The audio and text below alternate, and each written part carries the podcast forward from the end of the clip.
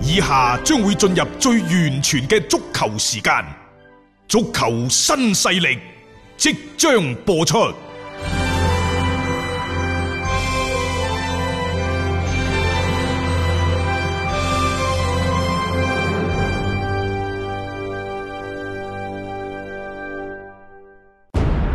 足球場，英雄地，幾多難忘時刻。攞翻住個波，從廣州太陽神到恒大富力，從東較場驚天一射到亞冠加冕，從童話變成現實，從英雄變成傳奇。最偉大嘅球員，最不可思議嘅入球，勝敗之間只有一線。神奇之處，魅力所在，一比零啊！各位，只可意會，更可言傳。足球新勢力，各位周末好，歡迎收聽今日嘅足球新勢力。今日係禮拜六啊六，冇比賽日，冇辦法，因為而家想揾場波睇，真係一件好難嘅事情。嗯，但係今晚九點呢，我哋足球吹水大會繼續喺抖音直播直播嗰度呢，嗯係會繼續嘅。準時開波係嘛啊，？準時開波，因為即係每個禮拜呢，就可能得嗰一兩日嘅時間。嗯，誒、呃我哋都可以個時間更加長啲，對整個即係啱啱過去呢個禮拜一啲球壇嘅事件呢，我哋都可以作一個嘅嗯總結啊。總之啊，大家吹吹水嚇。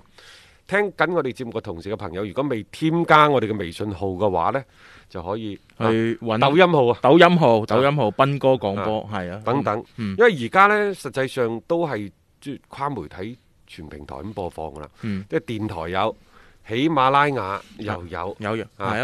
啊，微信公眾號又有，嗯啊抖音嘅直播又有等等，即係都希望呢可以同大家呢就打破一個嘅即係交流嘅障礙。係啊，即係唔可係以淨係聽電台咁啊係嘛，可以更加多嘅時間同埋唔同嘅平台都有接觸嘅。嗯嗯，喺今日節目開始嘅時候，我哋先講下呢，就係有關西班牙甲組足球聯賽先啦。因為按照當地嘅著名嘅足球電台賽爾電台嘅透露就話，西甲呢，就誒而家西班牙政府嗯已經係同意咗西甲聯盟提出恢復訓練嘅申請。係佢係批准佢哋恢復訓訓練嘅啊啊，即係起碼訓練係先行出第一步先啦，即係復賽嗰啲都係即係之後係再講，，即係下個禮拜開始呢，就會有相關嘅機構為大批足球從業者呢進行新冠嘅測試。係被檢測嘅人員包括球員、技術人員同埋醫務人員，嗯大概呢有兩千人。係進參加行呢今次個嘅測檢試測係檢測嘅地點呢，就喺國家俱樂部所在嘅城市。嗯今次只係第一次啫喎，啊，即係測完第一次，仲會有第二次全嘅啊部都可以入場去參加訓練。嗯但喺訓練過程當中呢，仲會係安排第二次甚至乎第三次嘅嗯檢測等等。冇錯，好啦，即係嗯咁然之後你恢復訓練就意味住恢復比賽嘅日子都唔長噶咯嗯喎。但係咁，我哋成日喺節目當中講，今年甚至乎下個賽季都可能係空場作戰嘅，呢個機率球迷唔好入大，場啊！機率好大，咁好啦，咁接住落嚟，球迷都係通過屏幕嗯 去收看接住落嚟嘅賽事，咁就對呢一個轉播呢係提出咗更加高嘅要求，亦就話點樣嘅轉播先至可以提高到呢就球迷嘅觀賽嘅體驗，嗯嗰個呢樣感覺嘢好緊即係好要似。身臨其境咁樣， 即係能夠做到呢一點係最好啦。所以我相信呢，即係話嚟緊各大聯賽，尤其係轉播機構們，佢哋一定要考慮點樣提提升你嘅睇波嘅體驗。嗯，即係呃跟住落嚟，你會可能通過好多嘅一啲技術嘅手段啦，啊啊或者係你拍攝嘅一啲方法啊，咁啊睇下可唔可以即係令到呢一種嘅感受更加好啲。首先呢，就係、球場嘅機位嘅切換，呢、個好重要，嗯因為冇人睇波，咁點辦呢？因為你會影響到足球競技嗰個熱血嘅屬性，係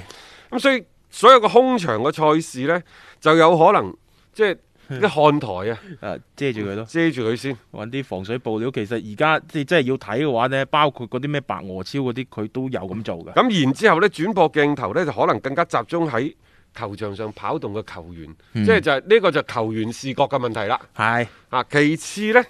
就可能會喺轉播比賽過程當中呢，實時進行場上嘅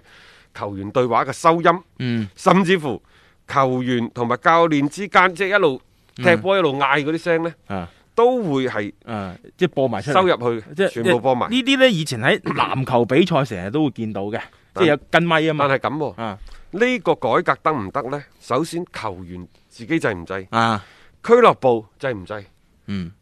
你要徵得上述人員嘅同意。佢哋又唔一定肯嘅喎，即係有啲嘢，即係你始終有時佢咁多年都習慣咗，唔即係有時喺球場上面有啲嘅 聲音係唔唔適宜向外去傳播㗎啊嚇。仲有一啲即係即係可能係比較過分啲嘅詞語。係咯，咁即係怎麼點辦先？有時踢起上嚟熱血沸騰嗰下唔理㗎噃，你如果作為一個直播咁出咗街，影響有幾大，好難評估。但係我相信呢個創新呢，必定係方向之一，因為環境已經變咗啦。球場仲係嗰個球場，係但係喂，你嘅球迷唔見咗，球迷係一個主要嘅載體，佢係營造球場氣氛嘅主要嘅推動者。冇咗佢哋，如果你唔將呢一個比賽場嘅一啲情況更加立體、更加多元、更加直觀地俾到喺屏幕嗰邊啲球迷，嗯。邊個買你帳？吓系啊，即係覺得即係睇唔睇你都冇乜所謂嘅時候，咁你呢啲足球比賽嘅恢復就感覺上邊係達唔到佢本身想要嘅一個效果咯。嗯誒轉播嘅手段係一個好重要嘅方式嚟啦吓。咁啊，另外呢，就誒、呃巴塞前幾日都宣布，為咗抗擊新冠疫情呢，佢哋下個賽季巴塞羅那嘅誒、嗯呃老型球場嘅冠名權呢，將會係轉讓俾巴塞基金會。係我前兩日呢，就喺抖音嗰度已經講咗噶啦。嗯啊，最好呢，就全國球迷有錢出錢，有力出力，嗯就將呢個球場嘅冠名權買落嚟。你唔好叫咩恒大球場、阿里巴巴球場，亦都唔好叫咩皇皇家馬德里老型球場嗰啲係講笑嘅啫。嗯，買落嚟叫南山球場、南山老型球場、南山老型球啊場好。中南山老型球場。嗯嗯因為佢講咩呢？佢話喂，佢話我哋今次出售巴塞冠名權嘅收益係屬於全人類嘅。佢唔講呢個全人類，我都諗唔到呢個 point。你 既然講到全人類，係啊，咁係咪咁有邊個可以喺呢、個呢一場新冠疫情之前做出咗對全人類有益嘅貢獻呢？係啊，冇錯，呢個貢獻真係對全人類最大嘅貢獻嚟嘅吓啊。，當然啦，嗯即係話出售冠名權呢家嘢呢，喺所有嘅球會其實就唔係咩新鮮事。譬如話拜仁、嗯佐仁達斯，你叫安聯球場啦，嗯，阿仙奴嘅主場一早就叫叫做呢一個酋長球場酋長球場。係啊，啊，李斯特城嘅皇權球場嗯啊，等等，啊咩利華古信嗰個叫拜爾競技場、拜爾製藥啊嘛，嗯係咪？啊等等，馬體會嗰度唔使講啦，萬達大都會， 即係呢啲都係好著名嘅一啲球場冠名嘅佢哋例出子出呢啲冠名呢，大概一個賽季可以攞到兩千萬歐元到，嗯有啲極限嘅情況之下可以攞到三千萬。嗯佢唔算話好貴係，即係佢可以買到一個咩人呢？買到一個主力嘅替補，嗯。係咁上下。個市場價值就係咁噶。係啊，咁但係呢一個出售對於俱樂部嚟講，亦都係一筆嘅財政嘅收益誒、嚟啦。巴塞呢，大家仲記唔記得以前佢係個心口廣告，嗯，佢係冇嘅，冇冇深口講過嘅，係但係啊就係當年佢就係俾咗聯合國兒童基金會，嗯，啊俾咗唔知一年定兩年嘅， 然之後咪堂而皇之即咁賣咗係出去過渡咗啊下咁樣咯。即係佢又唔想一下子就由冇就變成真係有咁樣樣，都係注重一個形象嘅一個塑造啊。但但係佢而家係賣咗啲冠名權㗎，啊咁咁你包括佢球場而家都要出賣啦。係，誒巴塞你而家講就話俾巴塞基金會去做啲公益事業啫，唔通你做完之後，你第一佢唔可能長期做落去，嗯第二呢，其實巴塞真係誒、呃，雖然佢係成為咗世界收入最高嘅俱樂部，但係佢亦都係世界支出最高嘅俱樂部。嗯，係啊，即係所謂開源節流，嗯節流而家就係冇波打你就減薪啦。咁、如何開源呢？你要面對住可能比賽日收入嘅下降、贊助收入嘅下降、嗯轉播版權嘅下降、收入嘅下降，咁你只能夠開源。開源就無非就係將原先未將佢市場化嘅嘢攞出嚟，將佢賣出去。咁係啊球場冠名權咪其就係中一項啦。其中嘅主要嘅收入咪來源之咯，一即係其他都用咗啦。你巴塞既然仲未用，咁怕乜嘢用呢？又唔需要遮遮掩掩嘅。我感覺上邊你在商言商，職業足球老實講先養活咗自己， 呢個係大前提嚟嘅。你俱樂部如果你自身都搞唔掂嘅話，你仲要孭住咁貴嘅一啲人工嘅支出，你點辦啊？最緊要巴塞係有前科，嗯，因為佢零，我記得係零六定係零七年嗰陣時開始，就係唉、我哋心口嗰個廣告捐出嚟俾聯合國兒童基金會。係咁後尾佢咪佢咪賣俾咩卡塔爾航空？大家仲記唔記得啊？係係啊，咪後尾賣噶嘛嚇，即係佢咪就用咗幾年嘅時間去先過渡一下咯，因為佢喺賣俾聯合國兒童基金會嘅嗰個時候之前呢，係從來未有過冠嗱，名嘅呢個係呢個同佢嗰個球衣嘅贊助唔同，即係好似巴塞呢啲級數嘅球隊呢，佢球衣裝備嘅贊助一年可能七八千萬歐元，嗯但係佢除咗賣呢個裝備之外，佢仲有一個心口嘅廣告。呢個心口嘅廣告，譬如話雪佛蘭，嗯，佢咪贊助咗曼聯聯，啦，係咯，都唔平啊！嗰度啊係啊六千幾萬，嗰度好犀利㗎。嗯咁你仲有一啲球一一個賽季喎。有啲球隊佢唔單止佢旁邊嗰個手臂嗰度又係可以一個賣廣告啦，背脊嗰度啦，即係可能喺大聯賽大家仲冇見得咁多啊。如果係一啲嘅即係其他嘅歐洲嘅二三線聯賽，有啲真係成件衫都廣告咁滯㗎，因為佢靠呢樣嘢咧嚟去即係去營營運啊嘛。咁可能就係話啲大球會一個廣告商已經佢獨佔就已經好大頭啦，咁佢又唔需要貼咁多嘅啫。因為巴塞嘅支出真係高，嗯當今世界前三位，即係睇球員薪金又或者係所有運營成本支出最高嘅俱樂部嚟講呢，巴塞係排第一嘅，啊，皇家馬德里排第二，嗯排第三嘅係祖雲達斯。祖雲達斯 人工貴，嗱呢啲都係人工貴嘅一個好好重要嘅一個誒、呃即係典型嚟嘅呢啲嘅球隊啊嚇。誒、你亦都可以睇到即係而家球員喺成個薪資上面對於呢啲俱樂部係幾大嘅一個負擔啊嚟。嗯大家話：，嘿，咁其實巴塞啲球員加加埋埋都係六七個億啫，但係你唔好忘記佢作管理層呢，嗯佢仲要攞好多錢出嚟去誒僱嚇傭水軍呢。黑黑自己有嗯咁。仲有俱樂部工作人員，仲有籃球隊，仲有女足，即係仲有嗰啲其都係他嗰啲使費咧嚟㗎咩嘛五人足球隊係等啊等啲，係全部加加埋埋，佢成個俱樂部嘅人工十一億歐元。嗯，咁當然可能一半都係佢哋一線隊 嗰度嗰啲球員係佔咗嘅，所以呢個就係成日俾人拎出嚟做討論嘅一個主要嘅原因啦。啊，即係但係呢呢筆嘅使用，呢一筆嘅支出，你抹唔去㗎，抹唔走㗎。所以就算你喺出邊點樣嘈話誒嚟緊呢一個尼馬想翻巴塞，巴塞亦都想簽翻尼馬等等，嗯，實際上呢，你巴塞仲有冇咁嘅錢啊？啊，有冇咁嘅能力？你買翻嚟嗰一陣，你就咁俾咗嗰嚿錢呢，都仲可能有嘅。但係之後嘅工資你要支出嘅喎、尼馬翻嚟嗰個人工絕對唔平啦。咁你又要計落每一年你嘅成個財政嘅嗰個預案當中，喂一闊三大喎、而家有一個美斯，有蘇亞雷斯呢啲，仲加埋其他球員，你已經投咗大埋啦。仲有一樣嘢就係、尼馬，如果翻巴塞嘅話，可能佢要減薪，嗯，佢大概減幾多呢？唔多，千五萬就一定要㗎。減因為至五萬。今時今日嘅巴塞羅那唔可能再為美斯去支付任何超過兩千萬以上嘅薪資，嗯但係佢而家喺大巴黎係三千三百幾、三千四百萬。好貴㗎人工㗎。我就算你減一千萬啦，嗯，尼馬制唔制先？係啊呢個人係為咗嗰幾百萬、幾廿萬一路啄住你佢喎。啄住你㗎。啊所以呢個越睇，即係個感覺啊，本身就係有啲夾硬嚟嘅，即係話呢佢個回歸呢樣個嘢啊仲係咧，呢個仲係尼馬而家喺大巴黎攞嘅啊人工，但係實際上大巴黎仲喺度撩佢喂三千八百萬税 後，你制唔制？續約嚟制就續約。係啊，即係你面對一份咁樣嘅價錢嘅情況之下，你再諗翻，如果翻巴塞，